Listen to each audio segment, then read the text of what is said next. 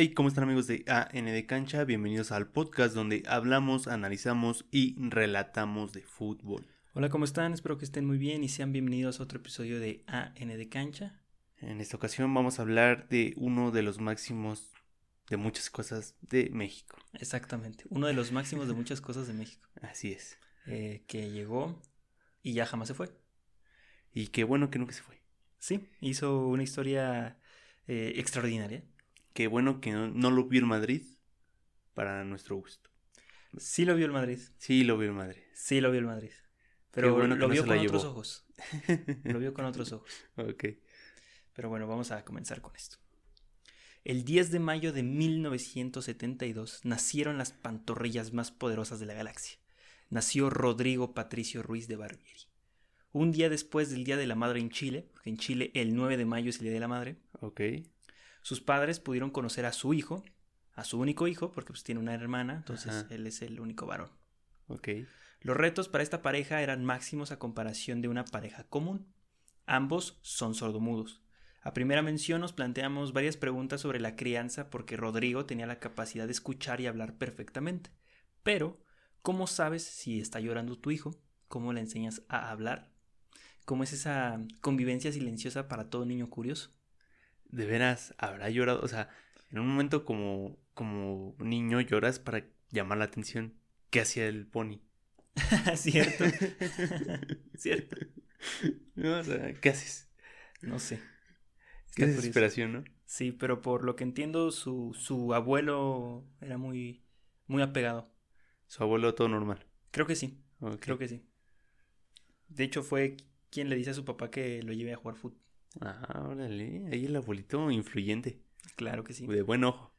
Bueno, aquí les va la respuesta a cuáles habilidades adquiere un niño en este entorno. Realmente eh, no podemos contestar las preguntas que hice anteriormente. Porque cada, este, cada pareja tiene su adaptación. Hay cursos, hay diferentes cosas para eh, criar a un niño cuando hay una pareja sordomuda. Entonces. Y al revés también. Y al revés también, para criar un hijo sordomudo. Entonces, esto es, pues, depende, depende de por dónde te vayas. Les voy a decir eh, qué habilidades adquiere un niño en este entorno, Cuando tus papás son sordomudos y no te puedes comunicar con ellos de una manera común. Y van a decir, ah, con razón, el pony era otra onda. Tiene, que ver eso, ¿eh? Te haces de comer solo desde bebé, ¿no? Pues no, tampoco. al estar rodeado de personas con la capacidad de escuchar y hablar, por obvias razones aprendió a hablar. Eso no es un problema. Em, además, creció bilingüe, para comunicarse con sus padres utilizaba la lengua de señas, que aprenderla de manera temprana al ser niño prácticamente te da agilidad mental, procesas la información más rápido, mejora el razonamiento lógico y está comprobado que se muestran más sensibles y más respetuosos por el entorno. Ok. Con el extra de que aprender un tercer idioma no se les haría complicado. Entonces ya desde chiquito empiezas a asociar cosas, ¿no? Ya dices, yo soy bueno para aprender idiomas. Eh, sí, algo así. Ok todo lo tenía que relacionar porque era la única manera en que se podía comunicar con sus papás. Está chido de alguna forma y pues drástico de otra. Sí, ahorita vamos a ver que cuando él se va le cuesta trabajo comunicarse con sus papás. Pero poquito a poco va esta historia.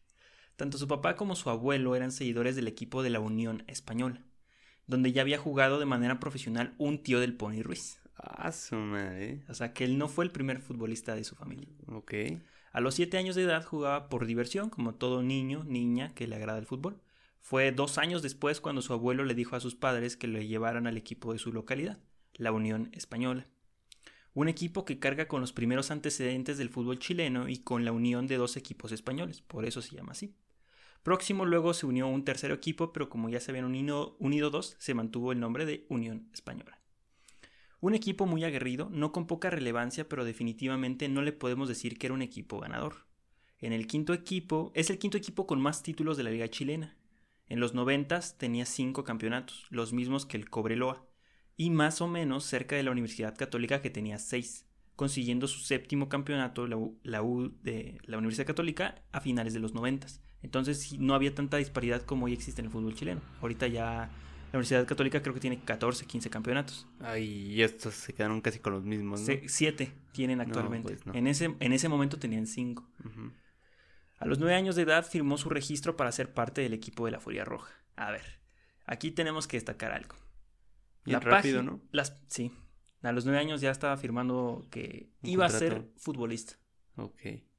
Algo muy diferente, algo que en México no creo que pase, la verdad. No, nunca, la verdad. En sus inicios jugó de centro delantero. Su velocidad era notable, inalcanzable una vez que le filtraban el balón.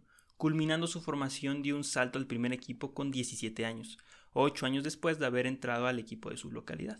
Los delanteros que platicábamos antes de que eran rápidos, Cierto. chaparritos, agilidosos, ¿no? Efectivamente. Tienes toda la razón. El Pony Ruiz también jugó en contra de Ronaldo, Ah, el caray. fenómeno. Del fenómeno, sí. Jugó sí, en pues, contra del fenómeno. ¿Cuándo? ¿Con quién? ¿Cómo? En ¿Qué la? Libertadores. Ah, mira nomás. Así fue.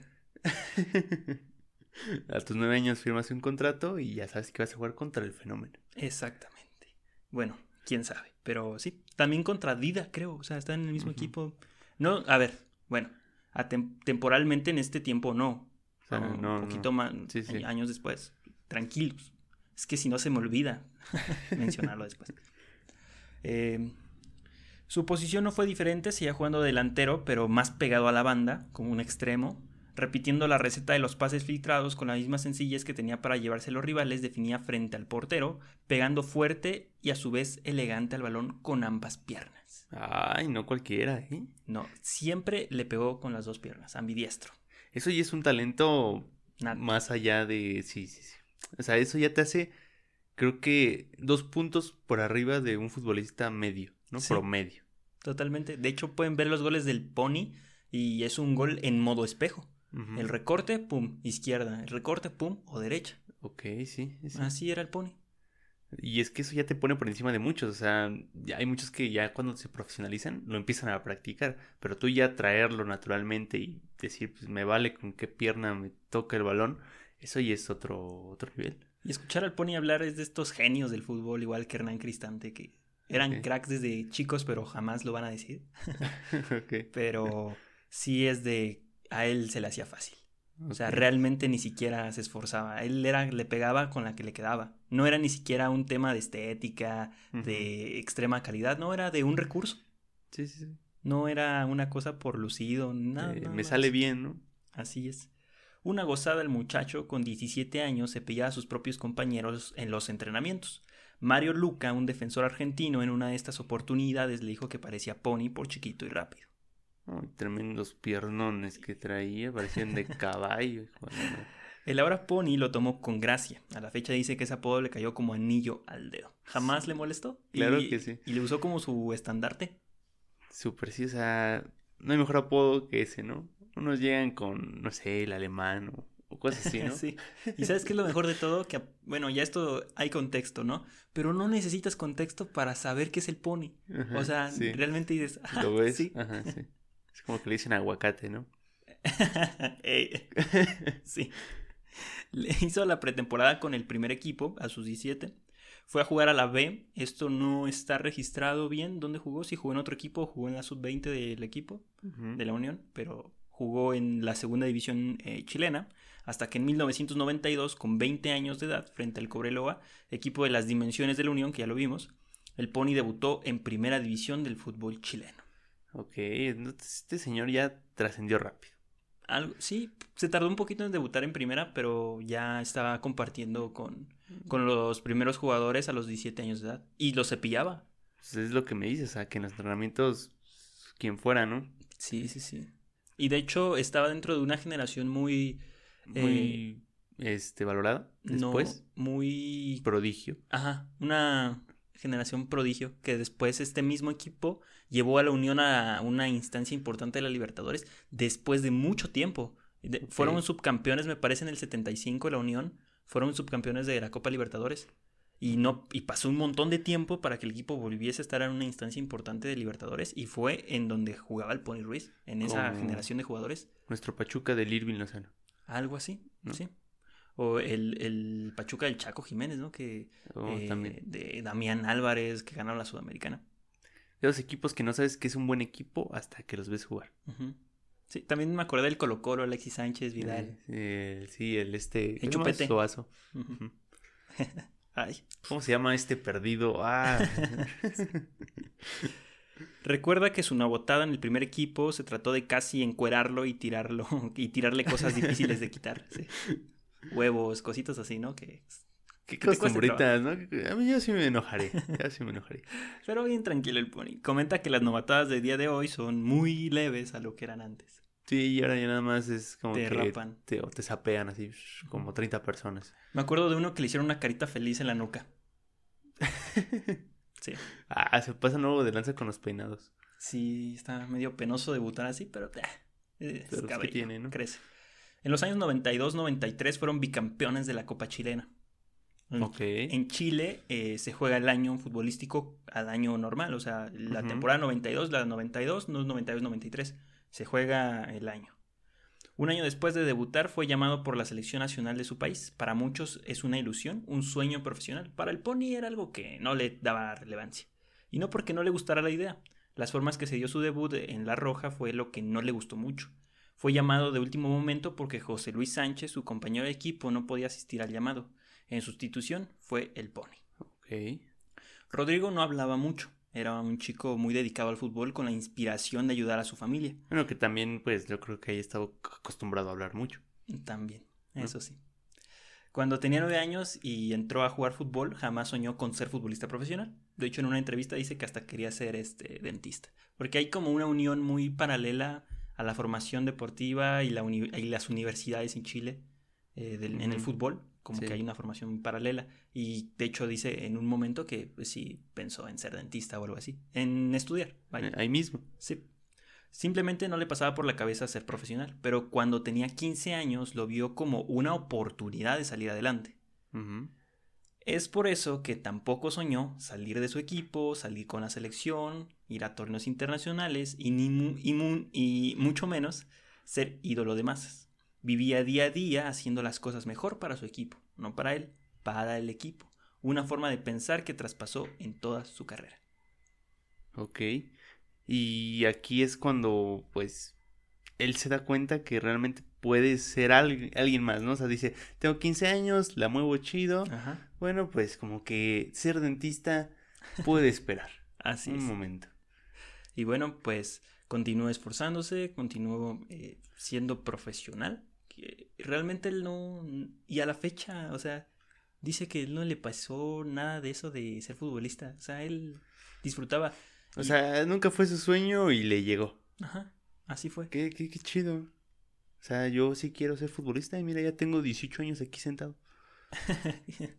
y lo disfrutaba. Eh, hasta eso no es como otros jugadores que sí lo ven como un trabajo, no, él sí lo ve como, o sea, también lo veía como un- una pasión porque se Sí. veía al momento de jugar, el cómo festejaba los goles, pero lo que más le gustaba también era aportar, ser compañero, dar asistencias. Prefería dar una asistencia que dar un gol. Y vaya que le gustaba dar asistencias. se cansó. A jugar, eh, fue a jugar a España con la Roja, fue su primer partido contra España en la selección. Debutó en esa primera convocatoria, pero la selección no sería su única prioridad internacional. En 1994 la Unión regresa a la Copa Libertadores de 1994, Ujú, cuando ganan la Prelibertadores de 1993. Ok. Casi tres meses después, Iván Zamorano, jugador chileno, Sí, híjoles. la nueva figura del Real Madrid, jugó un partido con el cuadro merengue en contra del modesto equipo chileno. En la alineación estaba el Pony con el número 9. Sí, el 9. También usó el 10 y así. Ok, sí, sí. También llegó a ocupar el 11 en ese equipo. Jugó de delantero. Anotó el único gol del encuentro y dio un partidazo. Un maldito partidazo. Se trae a los defensas Al de Madrid, como quería. Y anotó un gol. No, no, no, una joya. También el pase es muy bueno, pero la definición igual, ¿no? Eh, la baja con una, le pega con otra para adentro. Crack. La, la de siempre, ¿no? De todos los entrenamientos. Cuando lo vieron jugar, eh, un director técnico que estaba ahí eh, fue a ver a otro jugador de la Unión en ese partido. Ajá. Pero, pero, ya no querían a ese. Alfredo Tena de inmediato se contactó con el equipo para poder ficharlo. Alfredo Tena venía de parte del Puebla a, buscar jugadores chilenos. ok. ¿Por qué? Porque los chilenos son baratos y son buenos. Claro que sí, y hasta hoy en día. ¿Quieres un... eh, pregúntale al Necaxa. ¿Quieres un jugador bueno y después vender? Es que es lo más curioso del fútbol mexicano, ¿sabes? Llega de fuera un jugador chileno, ni siquiera llega al millón de dólares. No. Vienen acá y ya valen 5 millones de dólares. Uf, Sí, ¿qué onda? negociazo. ¿Qué onda? Pero también hubo apenas fiebre de chilenos, ¿no? Ahora con las copas que ganaron, Ajá. Copa América, y no todos eran muy buenos. No, la mayoría eran malos. Pero había unos muy, muy buenos. Sí, o jugadores de selección, ¿no? Eh, Ah, sí. Edu Vargas, por ejemplo, yo creo Sí, que en. Tigres no juega ni la mitad de lo que era en selección de chilena. Ah, no, en selección era una bestia. Bueno, pues Alfredito Tena lo vio y le dijo, vámonos al Puebla. Vámonos al Puebla, que aquí pagamos lo mismo. De hecho, no, le iba muy bien en ¿A el poco? Sí, sí, sí. Ambos equipos acordaron un préstamo e iniciando el torneo 94-95, Rodrigo Ruiz llegaba a la franja. Otra vez recordando, el torneo chileno pues se juega en otro tipo de calendario, entonces le quedaba todavía mucho al Pony para jugar. Esto fue en mayo más o menos. Pero la Unión exprimió hasta el último momento al Pony, así el último segundo, el último del contrato, el Pony estaba jugando para la Unión. Se jugaban los cuartos de final de la Copa Libertadores en contra del Sao Paulo. Serie que perdieron 5 a 4 en Brasil. Ok. Pero dieron también un maldito partidazo 1 a 1 en Santiago y 4 este, 3 allá en Brasil. Sí. Ay, partidazo, sí. O sea, ¿qué, qué onda? Esto fue en agosto, cuando en México se estaba haciendo la pretemporada, misma que no hizo. Cuando llegó a México, seguro de lo primero que escuchó fue, pero qué necesidad del ya extinto Divo de Juárez, que sonaba como rotundo éxito. Retomando el nombre de esa rola monumental, ¿cuál era la necesidad de venir a jugar al pueblo? ¿Qué necesidad? Exacto. La primera, lo económico. Por esa razón no pudo, no dudó en venir a México. No quería dejar a sus papás solos, pero sabía que viniendo acá les podía dar una vida mejor. Eso sí. La segunda razón, el nivel del fútbol mexicano. Pensaba que el nivel era menor al del fútbol chileno, pero cuando jugó su primer partido a las 12 de la tarde en el Estadio Cuauhtémoc, en sus propias palabras dijo, casi me morí. Sí. Todo, o sea, Hasta no los aficionados. No importa en qué estadio, o sea, o sea, eso es lo de menos. Sea en el Cuauhtémoc o en el que sea, a las 12 jugar es un crimen. Sí, sí, sí. sí. También comentó, encontré un fútbol muy rápido, muy técnico y con buenos jugadores. Ay, ¿eh? Ya halagando al Puebla. Sí, y también comenta que eh, en Chile, igual que en Argentina, se tiene en cuenta que el fútbol mexicano es de lo peor que hay, que ¿A aquí vienes casi, casi... A descansar, ¿no? Ajá, O tirarte sea, lo tienen hamaca. como una MLS, ¿no? Ellos. Ajá, exactamente. Sí. Y pues en ese momento México no jugaba a Libertadores, entonces tampoco conocían mucho. Ni ahorita. Ni ahorita juega Libertadores. Estamos hablando del 94-95. México entró en el 98 a la Copa Libertadores, Ajá. más o menos, entró en el 98. Entonces sí, no era lo mejor que podíamos dar del fútbol, nomás era nuestra liga y ya. Y llegó un buen Puebla, la verdad. Sí, a, a un buen Puebla que llegó bastante lejos. Con la peculiar forma de ser del Pony, siempre exigente en cada partido para ayudar a sus compañeros, comentó que para él el extranjero tiene que marcar la diferencia. Ah, Por sí. eso, al principio en Puebla sintió presión. Después de ver el nivel de los jugadores nacionales y extranjeros, dijo, oye, esto está, está fuerte está y sobre, pesado". sobre todo que en los noventas el fútbol mexicano, de lo mejor que hay. Ah, es de lo mejor que ha hecho el fútbol mexicano. Los noventas son un, un- una parte del tiempo Un estandarte del fútbol mexicano. O sea, tú recuerdas al fútbol mexicano y tienes que saberte de los noventas. El mejor jugador de los. Bueno, el mejor delantero mexicano se forjó en los noventas. Claro. Carlos Hermosillo. Obviamente tuvo sus inicios en los ochentas, pero en los noventas fue un despegue que nadie pudo parar. Y también ahí nace la leyenda Borghetti. La leyenda de Borghetti nace, el, el Necaxa, Rafa Márquez. Rafa, o sea, nos podemos aquí, Cardoso llega también. Ajá, sí. Una cosa espectacular, pero bueno. Con la franja se adaptó con el pasar de los meses, más que los partidos los movieron a la noche y no a las 12 por sus supuestas ventajas.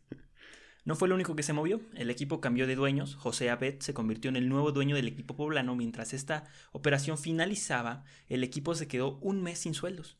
Ah, caray. Y el Pony preguntando si eso era normal. Todos le dijeron que no. No. y hoy en día el Puebla, sí. que eso de no tener pagos no pasaba. Pero se controló. Entonces ahí como que al Pony le entró un ataque, ¿no? Ajá, Pero sí. dijo, yo vengo aquí por el dinero y no hay dinero. el 7 fue el primer dorsal que portaba el chileno. Ok. Jugaba de delantero junto a Tita, un jugador histórico de la fiera. Pero aún con Tita se sentía solo en la delantera. Oh, Chale. Así estaba la cosa, ¿no?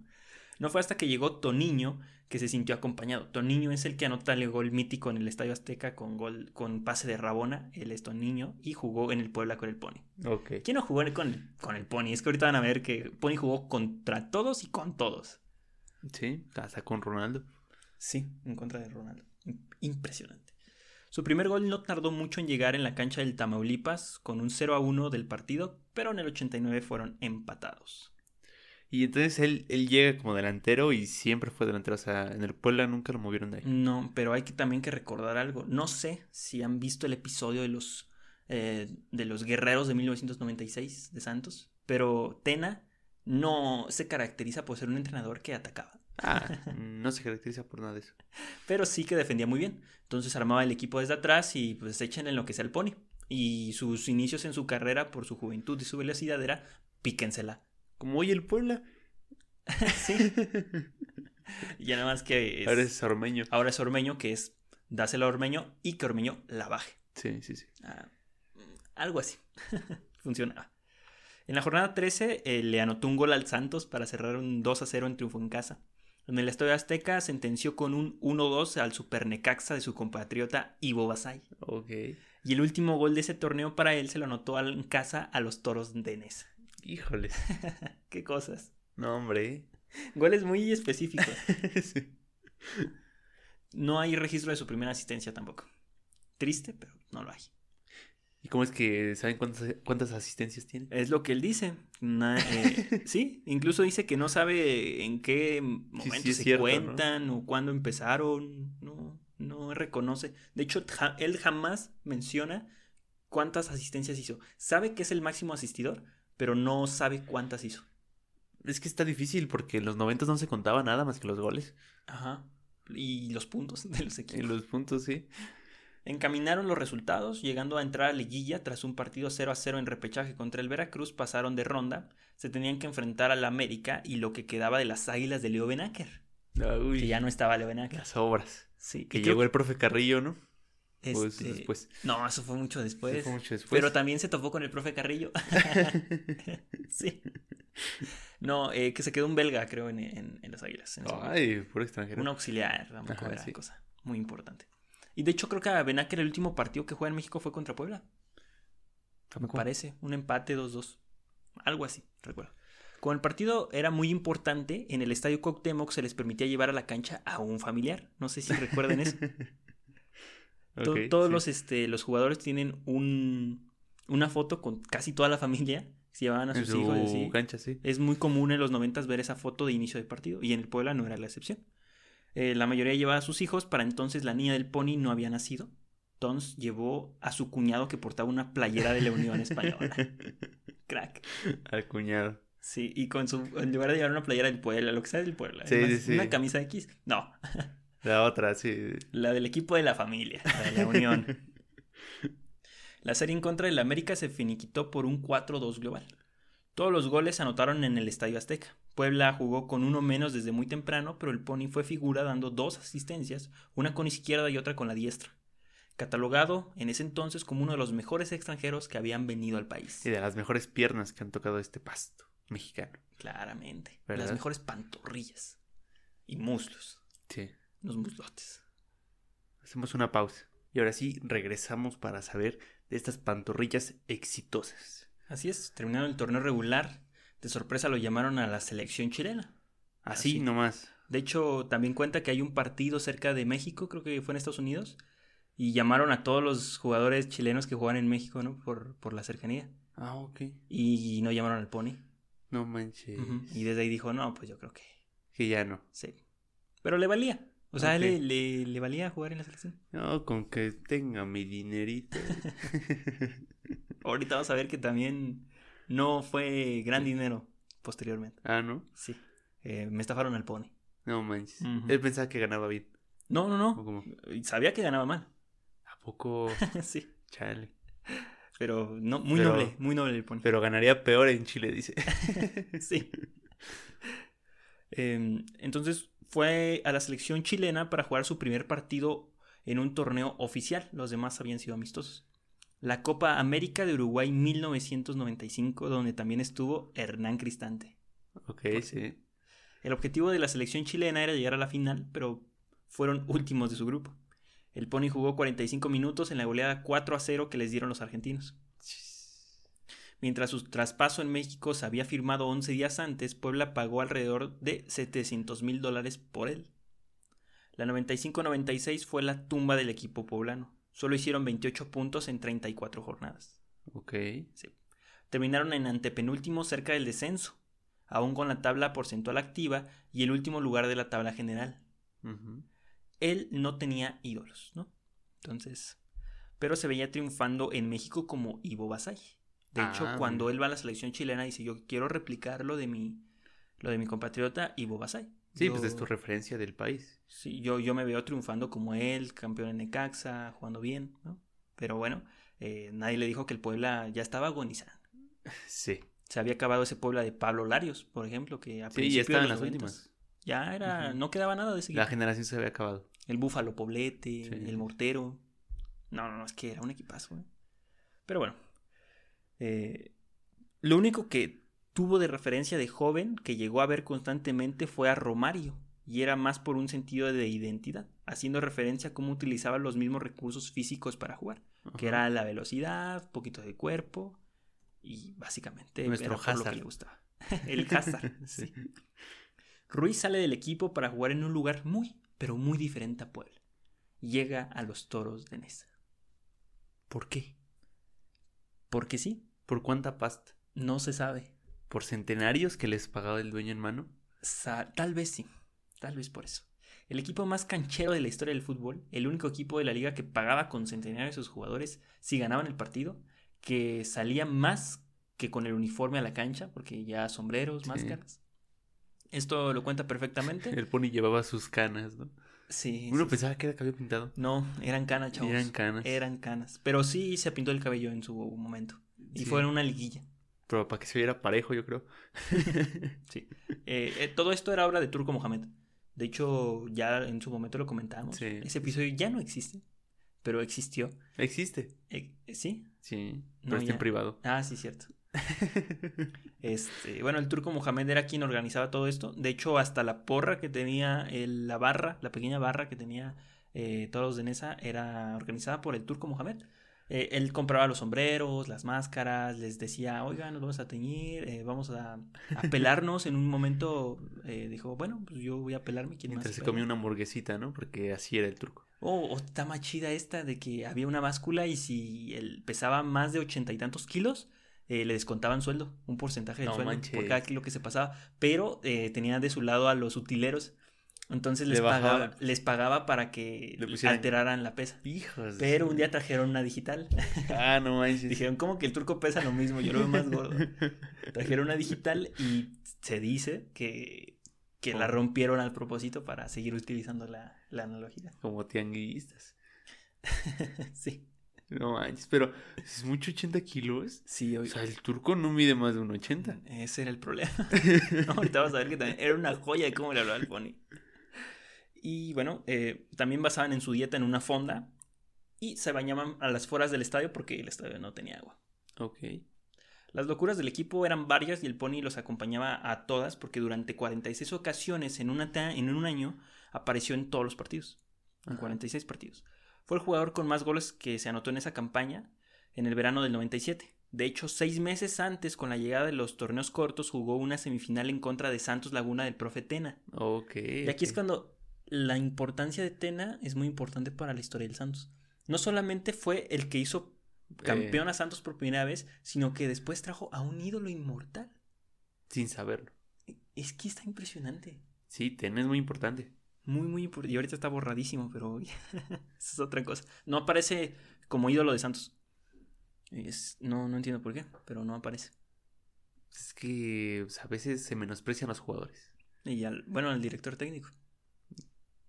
A, a todo, ¿no? O sea, yo creo que el director técnico es el menos este valioso luego en los equipos. Es al que más le echa la culpa. Es como un portero. ¿No? Y es que también hay algo que ver que pues, el director técnico es el jefe del equipo. Sí. Pero Así bueno. es, es tu patrón. Bueno, Tena alzaría después de esa semifinal. Bueno, también le meten nueve goles al Atlante, una cosa espectacular en, uno, en una Sí, y ya después pierden contra eh, Santos. como 4-2. Este es 5-2, me parece. A pesar de que la estrella del equipo era el turco Mohamed por su liderazgo y compañerismo, el que tenía más calidad era sin duda el Pony. Por sus números. No lo estoy diciendo ni por gusto ni por sus números. Asistencias y goles en una temporada fue el que más tuvo. Aparte, jugaba con mucha técnica. Tú lo veías y aunque no te anotaron un gol en ese partido, decías, qué bien juega este muchacho. Sí, te jalaba dos, tres rivales, pero fácil, fácil, fácil. Que aún recuerda las palabras del turco diciéndole, tú corre y la pico. Pero lo que no sabían es de que el turco le decía a todos lo mismo. sí. Los ojos corrían. Sí, sí, sí. Está impresionante porque dice, el, turco dice, cuando teníamos el balón, el turco era dámela y orquestaba, pero no lo teníamos y ni iba por él. Flojonazo el turco. No, pues con razón, yo creo que se había identificado con el Porquito Cardona, ¿no? Con el Edwin Cardona. Ándale. Sí, sí, Era igual. Ay, no. Aplicando la vieja confiable de los pases filtrados, sus compañeros sabían que era que una vez ganando la posición y recortando sin importar a qué pierna le quedara, le iba a pegar o meter un pase de gol que solo habría que empujar. Usaba el número 10, Turco el 11, Germán Arango el 7 y Nidelson el 17. Nidelson no llegó a jugar los partidos finales por un problema de alcoholismo, sí, así era, así era el Toros Pobre Nidelson. Sí, este salvadoreño me parece, bueno, este centroamericano. O sea, no, no, no. Ese toro no es desastroso. Sí, todos eran eh, extranjeros en la parte de la delantera. De la delantera, sí. Con el turco por detrás de los delanteros. Era un 4-3-3 y en, atrás de esa la última línea de tres, que era al momento de ofender, el turco se paraba detrás de ellos. Sí, donde menos había que correr, ¿no? Ahí estaba el turco. donde nomás se podía mover en el círculo central. Le da vueltas ahí. Pony anotó 8 goles en el torneo regular Después anotó uno más en liguilla. Se convirtió en el máximo asistente de ese año del fútbol.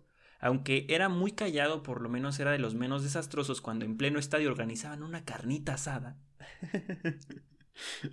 Impresionante. Es que llegó un equipo diferente para él. Para todos. O sea, yo creo que. No, no, pero o sea, el Pony de no hablar, de ser súper humilde y así. Y ves que uno llega en coches, el otro carnita ah, asada, otro organizando la porra. O sea, ¿qué onda? ¿Qué onda con ese equipo? Cierto, mira, tenemos a Pablo Larios que ya tenía problemas. Sí, sí, sí. eh, Lusenhoff, que era, eh, era bravo. O sea, ese hombre, no sé, cada cinco segundos se quería agarrar a trancazos con alguien. El Piojo. Eh, Memito Vázquez, que de hecho dicen que es de los más serios que había en el equipo. Ok, también. Eh, era como un, chale, ya que ya el Toros Nesa. Algo así. se convirtió en eso, porque era muy feo jugar en esa. O sea, por el estadio, por muchas cosas que veían que la única distracción de la gente era ir a ver el fútbol. Entonces sentían también una responsabilidad de dar eh, espectáculo. Es lo que dice el Pony, que era una responsabilidad que el turco les, les comentaba mucho, que era como la salvación de Nesa, jugar bien. A ese turco, si ve que es bien verbo, ¿no? No manches.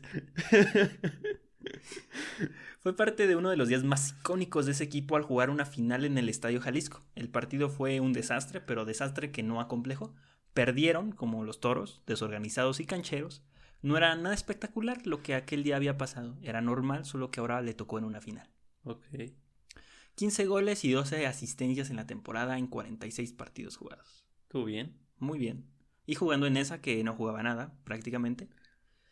Siguió jugando, asistiendo, pero ese equipo tan legendario se disolvió de manera importante. Todos se terminaron por ir. De hecho, Pony alcanzó a jugar con Bebeto, el brasileño campeón del mundo de 1994. Pero la temporada buena fue en 96-97, donde se pelearon con la selección de Jamaica en las canchas de una cervecería, y sin árbitro capacitado para el encuentro porque el bueno no llegó. Sí, y, y aquí la pregunta, ¿por qué jugaron contra Jamaica? Porque Jamaica venía un partido contra México y Jamaica pidió de, de partido de preparación a Toros Neza. No tiene sentido. Eh, así pasan las cosas. No tiene sentido. Pero bueno, los jamaiquinos, eh, ¿sí es jamaiquinos? Sí. Se dedicaron a pegar y Lusenhoff se prendió. y al pony me lo descontaron de un puñetazo por atrás. Lo noquearon. No. Sí, sí, el pony. Sin verlo ni temerlo. No, no estaba diciendo nada. Tranquilo como él solo. Vamos por una chévere ahorita saliendo. Y pam, lo tiraron al suelo. Ahí está. Eh, es, recuerda que es el episodio más vergonzoso que ha vivido. Ok, le dio pena. Sí, le, ah, le dio pena. es que imagínate. No estás haciendo nada y de repente, ¡pam! para abajo. Yo me prendo. Bueno, tuvo una conmoción y estuvo en observación tres días. por ese golpazo. Y a jugar. Y sí, y días después se jugó la final contra Chivas. Eso. Pintándose el pelo, de hecho el pony se lo pintó y muchos creerán que así, que casi siempre lo traía pintado, pero no, eran sus canas que se reflejaron muy pronto sobre su cabeza. La foto mítica de Piojo, Turco y Pony, reflejo claro de la convivencia del equipo. Eran los amigos, eh, todos eran amigos en ese equipo. La, eh, y recordamos la final del verano 97, pero no fue la primera final que jugaron. Ese equipo jugó una, Otra otra, final. final. primero. La primera final de ese equipo se jugó en contra de Cruz Azul, luego de despacharse en semifinales al mismo Guadalajara. Estamos hablando de la Copa México de 1996. Ok. Se jugó en el estadio 10 de diciembre. Perdieron 2 a 0. Pony tuvo un, un contrarremate de frente, pero entre él y su compañero no se pusieron de acuerdo y dejaron ir el empate. Chale, háblense. De hecho, ese partido fueron amonestados nueve jugadores de Toros Neza. No, Y Lucenhop se fue expulsado. todo, el, todo el equipo, más que uno, Estaban peleando, ya no, no tenía amarilla. Hasta Pablo Larios le sacaron amarilla. No, hombre. No, pues llegaron a pelear. Un partido muy a los Toros Neza. Está eh, loquísimo ese partido. Y hay un desorden de, de Toros Neza. Lucenhoff rematando cada momento. Lucenhoff, ¿qué haces ahí? Ok. Con 36 goles y 33 asistencias, tomaba sus botas loto del número 6 y partía a otro lugar que tampoco se parecía a Puebla ni a Nesa. Al noreste del país. Llegaba a Santos Laguna. se fue a un desierto. Se fue a un desierto. A un equipo que nadie sabía qué iba a hacer con ese equipo. ¿No? un desastre. También, o sea, llega un equipo nuevo, literalmente nuevo. O sea, ¿a qué iba? O sea, llegó al Puebla en su decadencia, en su decadencia. Se fue al equipo más este irreverente de México. Y después se fue, se fue a un desierto a un equipo totalmente nuevo. Así fue. Qué cosas del, del Pony. Y teniendo esos números, me sorprende que no lo haya fichado el Cruz Azul, el América, Estaba entre América y. Monterrey. Estaba entre América y Santos, pero jamás tuvo trato directo con el América. Y se fue con, con Santos. Su representante, más que nada. Ok. Cada seis meses, desde que llegó a Toros Neza, jugó del 96 al 99, se quería ir del equipo. Cada seis meses, su representante, que estuvo Le con buscaba él. equipo. ¿Eh? Le buscaba equipo. No, no sé si movía las manos, pero su representante, desde que él salió de Chile, le duró 15 años de su carrera. Ah. No, no le arregló el mejor contrato que digamos, ganaba mucho menos que en Puebla. El dueño estaba loco. No manches. Sí, sí, sí. Y como dijo Pablo Larios, el señor era un mafioso. No me sorprende. No. No, no me sorprende. Los amenazaba con quitarles la mitad de sus sueldos si perdían. No, y deja de eso, o sea, no tenían agua en el estadio. Pero sí les podía pagar en centenarios. A ver, señor, aquí, aquí no hay una buena repartición de dinero. Había unas irregularidades tremendas en, en, eh, en Toros sobre todo en su uniforme. Yo veo al turco que traía pla- este, eh, calcetas de una marca, playera de otra marca. No, no sé, como que era algo súper extraño Toros Neza. Sí, sí, sí. Bueno, pero sí entraba al vestidor y se enojaba y les decía, no les voy a pagar. Ok. Así, bueno, no podía, pero Así sí, es. el viejo, loco. eh, les daba centenarios y ganaban, pero jamás les dio la seguridad laboral que tanto buscó el Pony en México. Entonces estaba en esa incertidumbre porque eh, él quería salir del equipo, pero jugaba bien y pues no le subían el sueldo y como jugaba bien no lo dejaban salir. Es que, pues, ¿qué haces? Estaba amarrado, ¿Para qué firmó? pero no, no es que perdiera, pero sí jugó sus mejores años en todos meses. Ah, sí, o sea, ahí despunta, ¿no? En Santos se encontró con un equipo guerrero, literal, con ganas de seguir haciendo historia. Jared Borgetti hacía goles de a montones y necesitaba un socio. Para seguir haciendo goles. En Toros Neza era un 50-50, anotaba y asistía. En Santos se transformó en un 100% asistente. De los ocho años que jugó el Pony en dos etapas, podemos rescatar tres momentos que son los más importantes según sus propias palabras. Ok. Número 1. Tras un torneo regular y teniendo en el equipo al máximo asistente y goleador de la temporada 2000-2001, y en el partido de ida de los cuartos de final se medían ante los Tecos, Híjoles. que lo superaban por un global de 7-2. Ujú. En la siguiente rival pintaba complicado, pero jamás se imaginó el pedazo de partido de ida que se formaría el 10 de mayo del 2001. El Pony ese mismo día cumplía 29 años. El Puebla de García Aspe y el profe Carrillo hicieron un muy buen trabajo. Marcador de ida 5 a 4 a favor los poblanos. Vámonos. 2-0, 2-2, 3-2, 3-3, no, una cosa pss, impresionante. Impresionante. Pero todo se tenía que decidir en el Estadio Corona. Y el Estadio Corona de visita ah, está complicado. Al minuto 13, el casi treintañero anotaba el del empate a su ex equipo. Gritó y festejó el gol como nunca. Al Puebla, a su ex equipo. También le valía Sí, eso, sí, ¿eh? sí, no, se, se- se veía, se veía. Aunque no era una sentencia porque para que daba mucho partido, al final se empató 6 a 6, Ah, pasando el Santos por posición en la tabla. No manches. Un partidazo. Un par de aquellos, eh, mítico. ¿Y sabes qué es lo peor? Que no está el partido de, de vuelta. No está el partido de vuelta. Está el de ida. Bueno, aquí decimos partidazo, ¿no? Pero a lo mejor en ese momento fue así como... No, es porque no- a lo mejor no había Twitter como ahorita, pero lo que le pasó al Cruz Azul hace poco.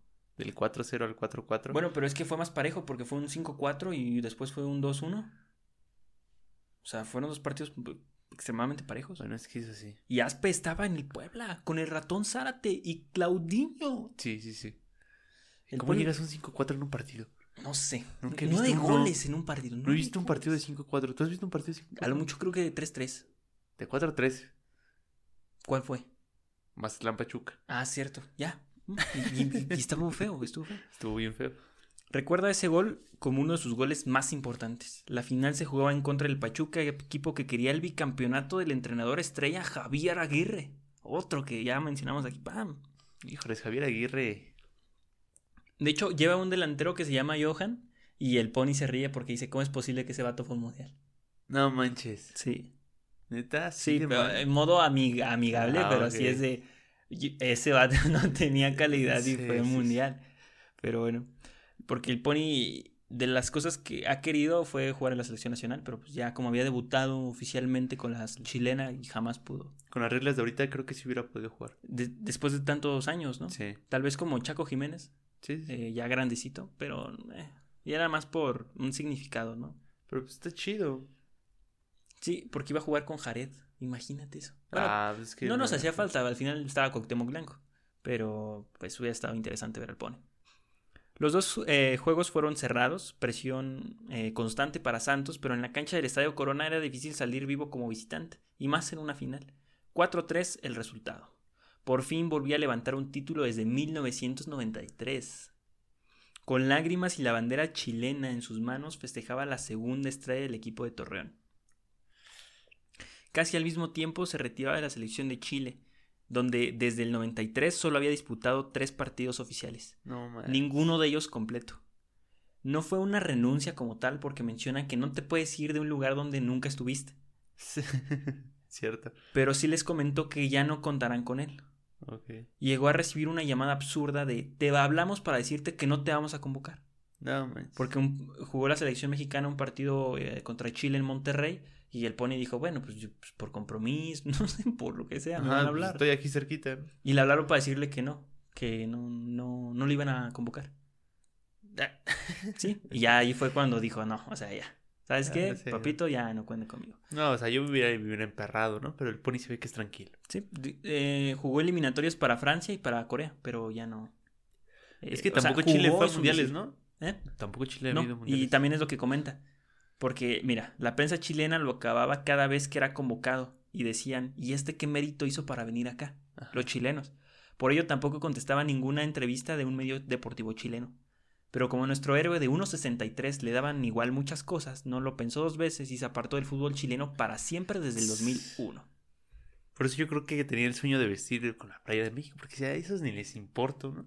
sí, sí, sí, pero es lo que hoy se vive y no ha cambiado. Pero total, es total ignorancia porque pues también no hay tanta comunicación como antes. O sea, no es como que contratas un sistema de paga de televisión y ves los partidos del, del Pony. Así como ahorita muchos colombianos, ecuatorianos ven partidos en YouTube de, de, de México, así. Si ven a sus jugadores y dicen, ah, mira, él sí juega bien. Exactamente. Antes no se podía. No, pero también, aparte de todo eso, comenta que eran los gustos del entrenador. Y si el entrenador traía a su gente, pues es muy difícil entrar. Javier Aguirre, ¿no? Por ejemplo. Híjoles. El segundo momento es muy interesante. Es en el 2004. Santos gana la Interliga, torneo que se hacía entre varios equipos de la Liga MX para determinar los dos invitados a la Copa Libertadores. Estos dos entran de manera directa a la competencia de la Conmebol. Santos compartió grupo con el Cruzeros, Caracas y la Universidad de Concepción de Chile. El desempeño en la fase de grupos casi fue impecable, tres ganados, tres empates y cero derrotas. Lugar 2 detrás del Cruzeiro, obligándolo a jugar con el primero del grupo 6, el River Plate. No puede ser. De Gallardo. Estaba Gallardo. ¿A poco? Sí. No manches. ¿Cómo es? Qué cosa tan loca. Te digo que jugó contra todos y con todos. Un, Sí, un sí, crack sí. La ida en el Estadio Corona fue tibia, literal. El partido en el, por la noche, eh, pues el Santos no jugaba en la noche, ¿no? No, Sí. aparte, ya está tibio ahí el ambiente de la noche. Sí. Em, de- la gente también no estaba tan prendida como, como en otros días, entre semana, no se podían emborrachar tanto porque Había que había tra- trabajar el otro día, cositas así que el ambiente se sentía diferente a como era el Estadio Corona en Ah, verdad. pues sí. Eh, la noche emparejó la situación del clima que favorecía en verdad al equipo de Torreón. El partido se perdió 0 a 1, eso fue devastador también. Ah, eso ya, o sea, ya perder aquí en México ya es perder la eliminatoria. El Monumental esperaba ansioso, ¿no? Decían equipo chiquito, los del River. Sí, a ver, sí, aquí- sí. River es un equipo enorme, pero. Eh, y Santos es un equipo no, Chiquito. Ahí es chiquito. no, ajá, no modesto. Había varo. No, no, no. Tenían a Jared Borghetti, Buoso. De los mejores de, de México en ese momento, claramente. De hecho, ahí es cuando Santos encamina su historia para ser hoy en día, o sea, en 20 años de los más ganadores en México. Totalmente.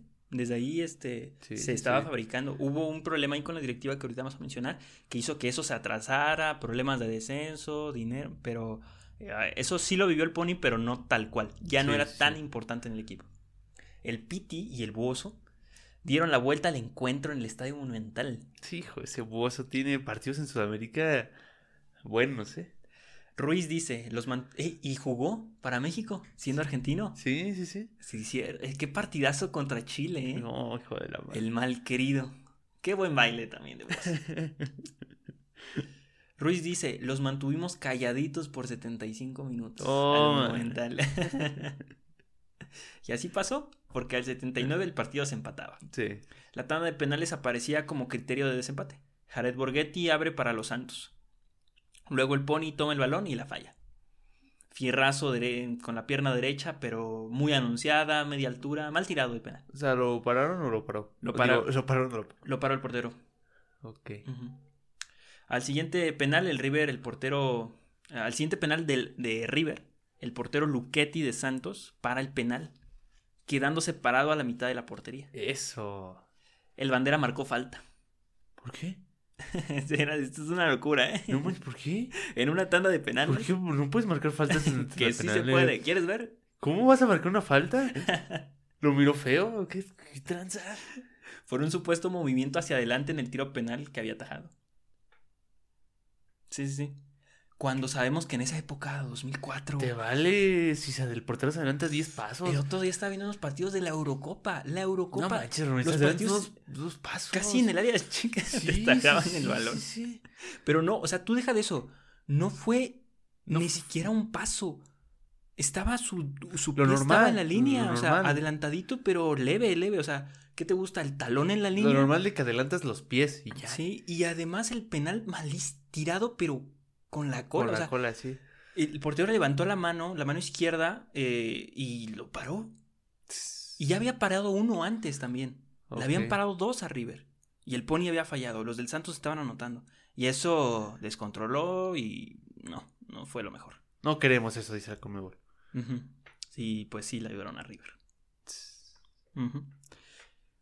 Pero al final Santos falla lo restante de la tanda, a excepción del Piti. Ah, ok. Sí, el Piti que ahorita dirige al Querétaro. Crack. Les festejó el gol al River. Y dos veces. ¿A poco? Sí. Hijo Sí, de sí, su- sí. Porque él tiró después de la, de, de que de la, falta. Porque le sacaron amarilla al portero por adelantarse. Entonces, lo- los comentaristas del resumen dicen, entonces, ¿qué va a pasar? O sea, si vuelve a, a adelantarse, ¿lo expulsan? Sí, sí, sí. O sea, muy, muy loco lo que pasó esa noche. Pero el Piti cantó el gol. Pero es que el bandera marcó la falta. El bandera marcó la falta, sí, sí. El bandera. No lo puedo creer. Pero bueno, al final Santos falla lo que restaba y se cerró el episodio de un robo más en la Libertadores. Pero vamos también a mencionar otras cosas que un eh, suscriptor ecuatoriano en algún momento nos mencionó y que tenía razón. Pero Sí. tampoco es justificación. Vamos a un corte y regresamos con la última parte de la historia del Pony Ruiz. Hola, ¿estás viendo o escuchando AN de Cancha?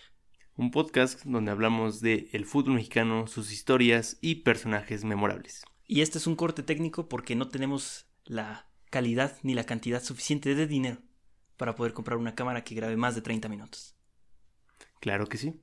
Sí podemos grabar más tiempo nuestra voz, pero no nuestra jeta. Por eso tenemos que parar cada 27 minutos aproximadamente. Así es, y por eso es este corte.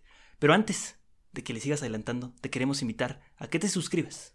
Y si nos estás escuchando, a que nos sigas. Y que le des like a este video. Así es. Si nos estás escuchando en Spotify y no eres premium, eh, el audio no será lo mejor. Claro que sí. Y bueno, eso ya no es nuestro problema. No, claro que no. Si tienes alguna duda, sugerencia o comentario, ponlo, dinos, lo queremos conocer. Y continuamos después de. de esta pesadilla. De este enojo. Pero también hay otro distractor en medio. O por lo menos lo pudo ser. ¿Qué?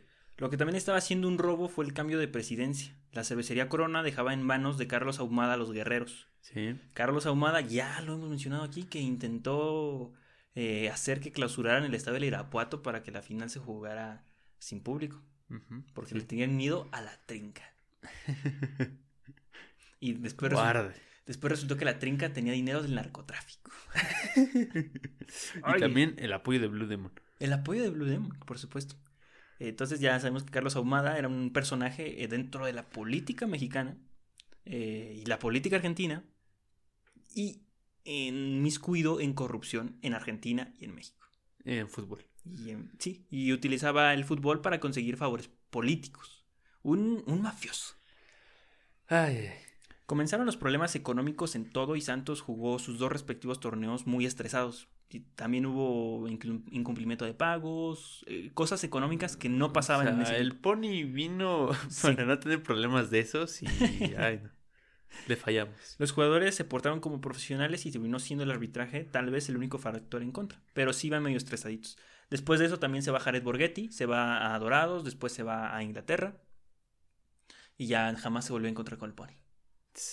Ay, pero se quedó Bozo y formaron una buena pareja. Ah, sí. Llegó el Achita, llegó Chucho Benítez, Se quedó pelón. se quedó pelón, Sí. por supuesto. Y Pero- cumplió que 33 años, ¿no? También. Sí, ya, ya el Pony del Estaba 70. grande. Sí, sí, sí, ya. Pony. Pero jugaba bien. El tercer momento más importante, pero a la vez el más triste, fue irse de Santos. En su memoria siente que no fue lo correcto. Si bien en el 2005 salió de préstamo a los partidos para jugar partidos con el Pachuca de Copa Libertadores, se veía terminando su carrera en el equipo de sus amores, que es por encima de la Unión Española, el Santos. No me digas eso. Eso, Pony. Tú ya eres mexicano.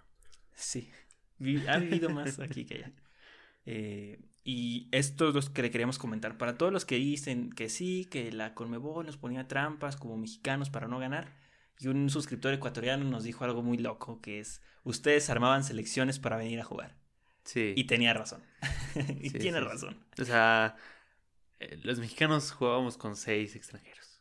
Sí, ellos por su reglamento en sus propias ligas no podían contratar más extranjeros. Y nosotros íbamos hasta con ocho extranjeros. Sí.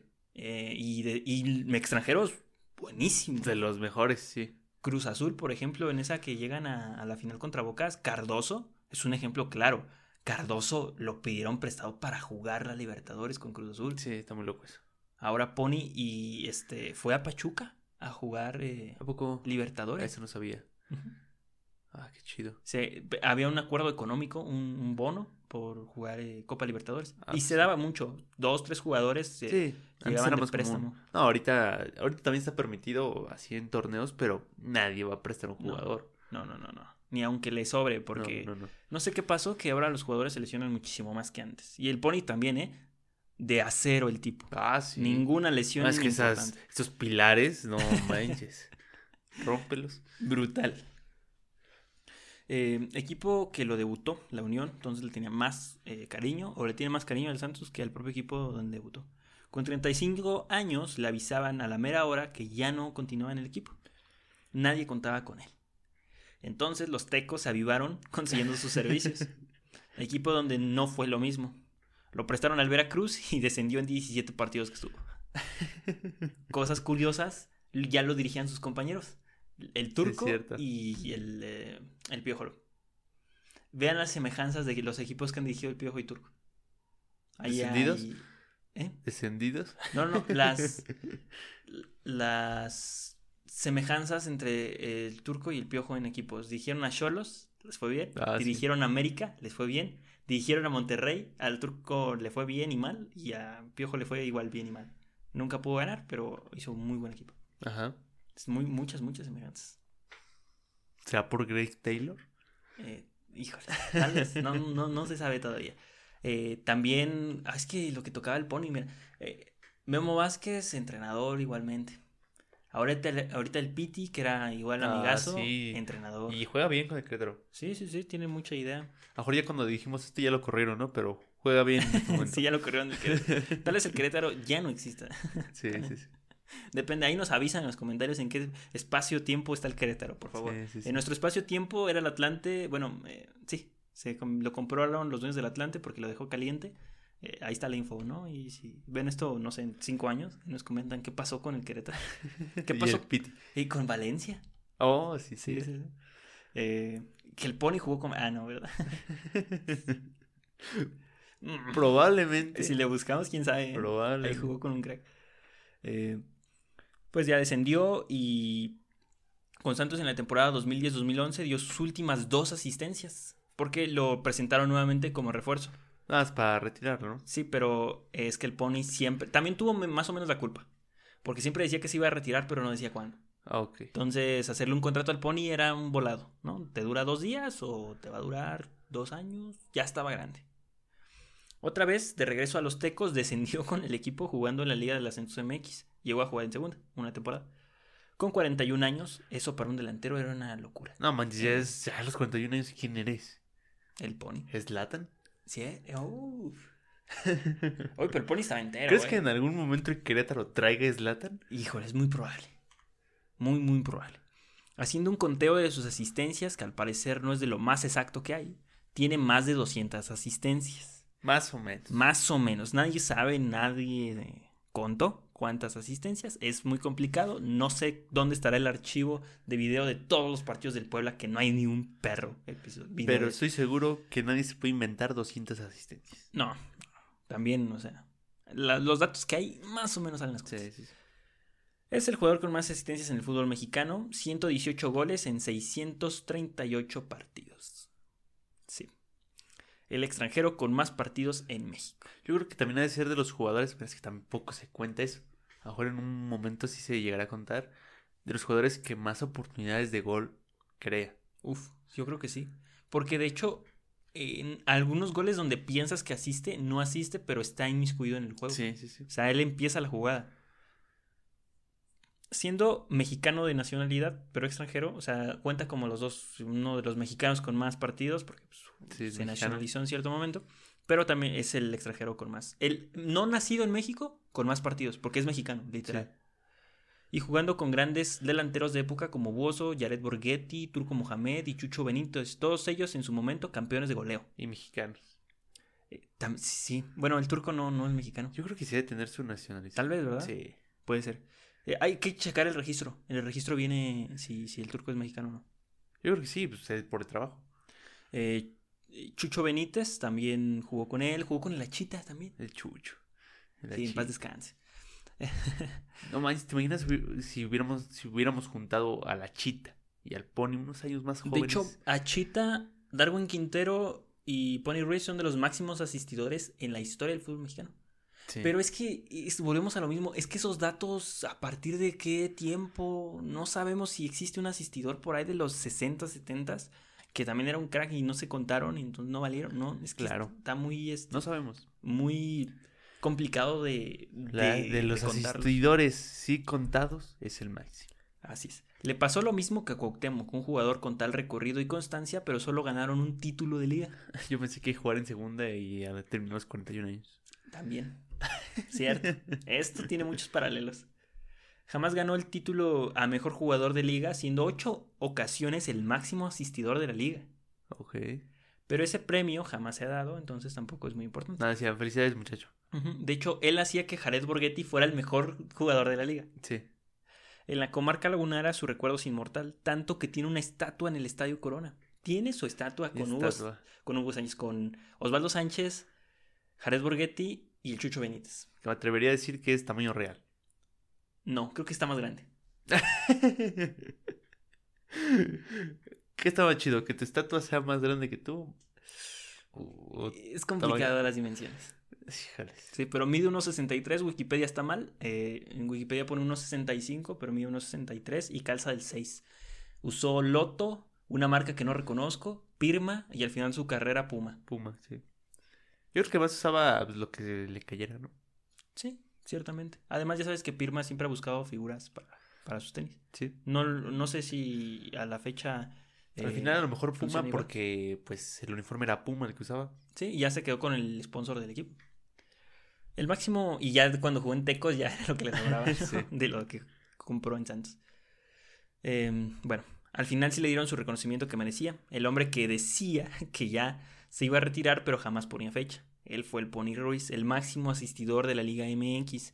Delante de él no hay nadie y por detrás de él se asoma Rubén Zambuesa. ¿Con Que, es- cuántos? que si en lo que queda de su carrera mete unas 80 asistencias más, Hijo de su madre. Podrá llegar a empatar al Pony. Ya está muy complicado. Que se retira a los 40 igual. Que de hecho, el Pony dice que el jugador que más le gusta de la liga es Rubén Zambuesa.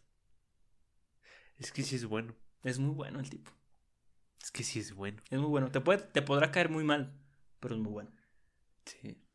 Con 41 años y en segunda división se despidió del fútbol mexicano. Sus récords son parte de muchos equipos que ya no existen.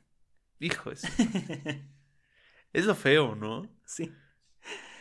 Toros ya no existe, Veracruz ya no existe y Tecos ya no existe. Tecos ya no existe, sí. Eh, sí existe Tecos, no, no es el mismo Tecos. Ese Tecos ya no Ya no existe, existe. y se llama Mineros de Zacatecas. Fue dirigido por sus compañeros de equipo Mohamed y Piojo, además de mencionar que el entrenador que más le marcó su vida como futbolista fue el Ojitos Mesa. El Ojitos marcando vidas. Es que no carreras, marcó la de- vidas. Marcó la de Cuauhtémoc Blanco. No por nada el Ojitos en vida lo metieron al Salón de la Fama. Sí. Crack, el Ojitos. No, el Ojitos necesita una estatua fuera de, de, de todos los estadios de México. sí, impresionante lo que hizo por el fútbol mexicano. Para los que no vieron jugar al Pony en su apogeo, como nosotros que lo vimos en Santos en sus últimos años y disque jugando en Tecos, les tengo una mala noticia. Tal vez jamás volveremos a ver un jugador de esas características. Muy difícil. Mm, complicadísimo. Es que ya no hay ni siquiera un jugador parecido a él en cuestión física. Es complicado. Yo me acuerdo del Keco Villalba. Sí, pero pues No, no, no, era lo no le- mismo, no. pero, o sea, en cuestión física. Sí, sí, sí. El Hobbit Bermúdez. Más o menos. Pero en ese momento de explosividad, nuestro insigne chileno jugando en México. Ajá, sí. No, creo que no. no, no, no recuerdo otro. No, es que no. O sea, con esa altura y sus capacidades ofensivas. Yo no recuerdo un jugador así en México. Otro, no, no, no hay. Eh, No, es que no. Sí ha habido tanques, pero son más altos y más pesados. Y no tan habilidosos, tal vez. El Pony era único, es único el Es Pony. único e irrepetible. Jamás vamos a tener un jugador así. Sí, híjoles. ¿Qué recuerdos del Pony? A ver todos sus goles y todas sus asistencias hoy en día. Un crack en todos los sentidos. Y hasta aquí la historia de el Pony Ruiz de Barbieri. A ese le deberían de poner los videos de a JJ Macías del Pony. ¿No? De, a todos los tendrían que O poner al Piojo. Alvarado. Bueno, sí es que hay videos del Pony porque puf, una reproducción más y se, se borra. Borra, ¿eh? ya no se ve nada. No, es que está, se ve el balón, dice. está feísimo. Hay una transición de cuando jugaban en el Estadio Viejo al Estadio Corona. Él también vivió esa transición. No, no, del nuevo Corona al viejo Corona. De que decías, pues, ¿con qué grababan en esa cancha? Está Sí, horrible. sí. No sé si el sol hacía que se grabara. La tierra, ¿no? Hacía mucho aire de tierra. Y también triste, ¿no? Que también el Pony nomás pudo ganar un título de liga. Sí, eso es muy cierto. No ganó muchos títulos, pero. años y un título de liga. Y, y, tam- y ganó dinero, sí ganó bien. Eh, ya después en Santos sí, pero jamás se jacta de haber ganado como que la millonada. Mm. Es que es eso. Yo creo que al final se sintió como en Santos y dijo, pues ya, ¿para qué, güey? También fue eso, que ya Torreón lo prefiere que Santiago de Chile. Aparte Y- lo trató mal México al principio. Lo- hasta lo llegaron a buchar en, en, en Torreón. Ya en sus últimas trotadas. ¿Lo llegaron a buchear? Sí. Hijos de su madre. Ya sabes cómo es la afición en Torreón. Gente sin respeto. sin valores. Gente que no vio al Pony en el 2001 y reclamando en el No, 2008. no, no. No, pues ¿A no- qué le reclamas a un señor de 40 años? ¿Qué le reclamas? ya nomás le aplaudes, ¿no? Aunque la tire para afuera. Sí, la aplaudes. Yo estaba emocionado cuando vi el retiro de Cuauhtémoc Blanco. Ah, sí. Estaba emocionado y sabía que apenas si podía respirar el señor ahí. Tampoco lo vimos en su apogeo, lo vimos ahí con el Lobos Guap. y con dorados. No puede ser. Pues, ya que quedaba. Eh, ah, en el Mundial de Sudáfrica sí lo vimos dando un poquito de pena. Pues más o menos. Cansadito el tipo. Pero bueno, eh, hasta aquí el episodio. Ah, sí, lo de sus papás. Bueno, es que sus papás jamás vi- vivieron en México. No viven ahorita en México. No, siempre iba a Chile a verlos, pero desde que existen las videollamadas dice que ha sido más fácil eh, trabajar y no ir tan, tan seguido a Chile para verlos. Porque no puedes hablar por teléfono. O sea, eso sí. en los noventas, pues imagínate, Sí, no, sí, era imposible. Y hoy en Qué día chido. se comunica por videollamada. Qué bueno. Ah, y otra cosa, sé cómo se dice el gol en lengua de señas de México. ¿Cómo? O sea, pones tus manos así como la señal de rock, Ajá. pero sin el, con el dedo pulgar recogido al medio. Así. Para los que no están viendo, sigan las instrucciones. Sí. Con tu mano derecha, apuntas. al revés. con tu mano derecha. O también se puede con la izquierda. Con, tu mano derecha apuntas Ajá. y haces como que entra tu dedo en Ah, tus sí, dos dedos. Eso oh. significa gol en lengua de señas mexicana. Como de fútbol americano, ¿no? Sí, está. En fútbol americano, quién sabe cómo sea. Pero... Pues igual, es un gol. De hecho, este se parece más a fútbol. Sería. ¿Quién sabe? Sí, ¿no? así, este es para así y el otro es así. La gente que está escuchando está volviendo loca.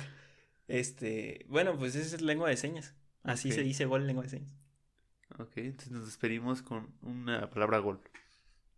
Ahí está. Ahí, listo. Las redes sociales. Ah, sí, nos pueden seguir en todos lados como arroba AN de cancha, TikTok, Instagram, Twitter, Facebook, donde quieran. Ahí estamos. Bye.